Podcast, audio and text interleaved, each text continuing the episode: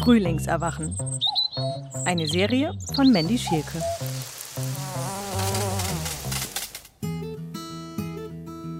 Worauf ich mich besonders freue in dieser Saison, ist ein kleiner, runder, kompakter Kopfsalat. Der nennt sich Goldforellen. Klein heißt eben so, ja, so zwei gute Hände voll.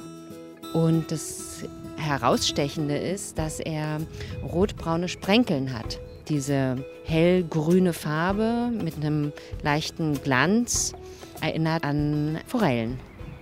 Besonders zart im Blatt und leuchtend schön.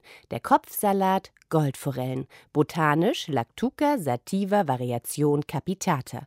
Eine alte Sorte, ein historischer Salat, der bereits im 19. Jahrhundert in Deutschland gehandelt wurde und dann aber in Vergessenheit geriet. Er ist eben nicht so robust wie beispielsweise ein Eisbergsalat, sagt Gunilla Lisek-Wolf dadurch, dass er eben so zarte Blätter hat, welkt halt relativ schnell. Und die modernen Sorten, die wir heute zu kaufen bekommen, auch als Saatgut für die Selbstversorgung, müssen die Fähigkeit haben, Transportwege zu überdauern. Und wir hier im eigenen Garten können halt quasi unseren Salat ernten und direkt aufessen. Und daher ist die Gefahr, dass er welk wird, eben sehr gering oder gar nicht gegeben.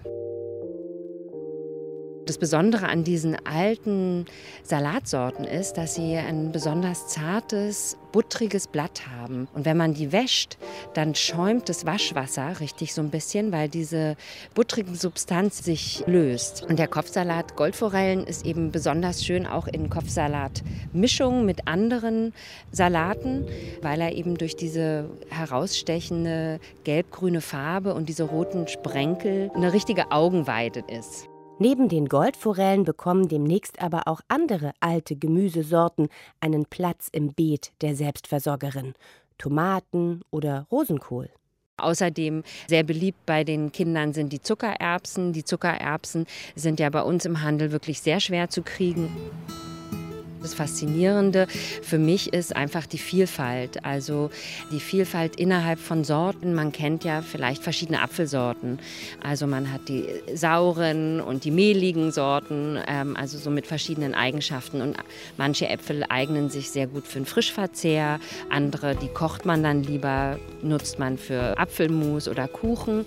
Die schmecken frisch gar nicht so. Und diese Sortenvielfalt gibt es ja bei vielen anderen Arten. Gemüse Gemüsearten. Rosenkohl bei den Bohnen. Also es gibt nicht nur die Stangenbohne, sondern es gibt vielfältige. Es gibt platte, gebogene, gerade, dicke, dünne. Also es gibt einfach eine unglaubliche Vielfalt im Aussehen und eine unglaubliche Vielfalt im Geschmack.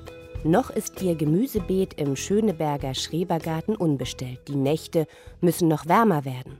Die Goldforellen habe ich gerade erst ausgesät. Die Spitzen der Keimblätter gucken gerade erst heraus in den Samenschalen. Aber sobald die Sämlinge genug Kraft haben, dürfen sie ins Beet, an die Füße der Zuckererbsen. Goldforellen können übrigens auch große Hitze gut aushalten, schwärmt Gunilla Lissek-Wolf. Ein hervorragender und sehr zeitgemäßer Charakterzug dieser alten Sorte. Schossresistent. Das heißt, bei großer Hitze nicht in die generative Phase gehen, nach oben sprießen oder schießen, also schossen sagt man eben, sondern eben wirklich sitzen bleiben und einen kompakten Kopf bilden. Also ich hoffe, dass ich Anfang Juni schon meinen ersten Sommersalat ernten kann.